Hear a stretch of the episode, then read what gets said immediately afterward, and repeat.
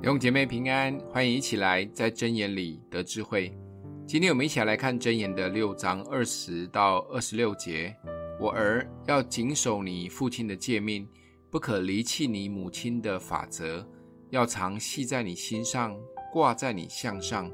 你行走，他必引导你；你躺卧，他必保守你；你睡醒，他必与你讨论。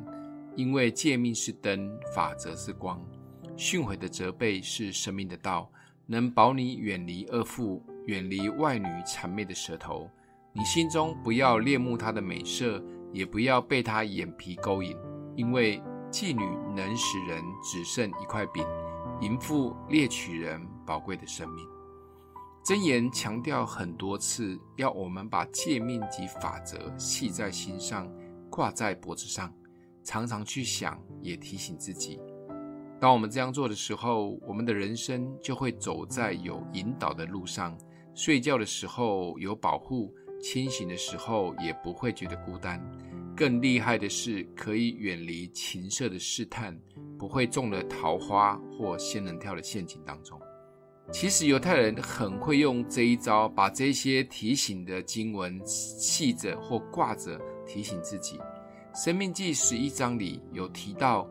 存在心内，系在手上，戴在额上，写在门框，放在城门，甚至走路、躺下、起来的话题，都是这一些提醒及诫命。所以犹太人家里的门框上面一定有钉着经文夹，这可能是小小的金属容器、木器、石器或陶器。当他们进出房间大门的时候，都会触摸经文夹。提醒他们要专注在这一些经文当中，跟我们贴春联的概念不太一样。春联大概都是一些祝福或者发大财的话。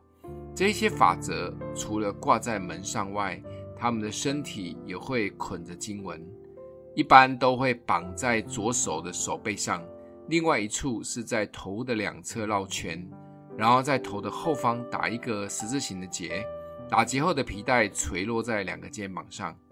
不管是怎么钉或怎么贴、怎么绑，主要都是要随时提醒自己的生命，要活在这一些法则当中。在你的办公室或你的家中，有没有放一些提醒或鼓励的经文呢？别小看这一些外在的装饰。我听过很多关于这方面的见证，例如本来不小心要上网看一些有的没的，但因为电脑旁边就放了一个经文的提醒。因此就躲避过好多次的试探。总之，不管用什么样的方式，目的都是要让我们的心被保守住。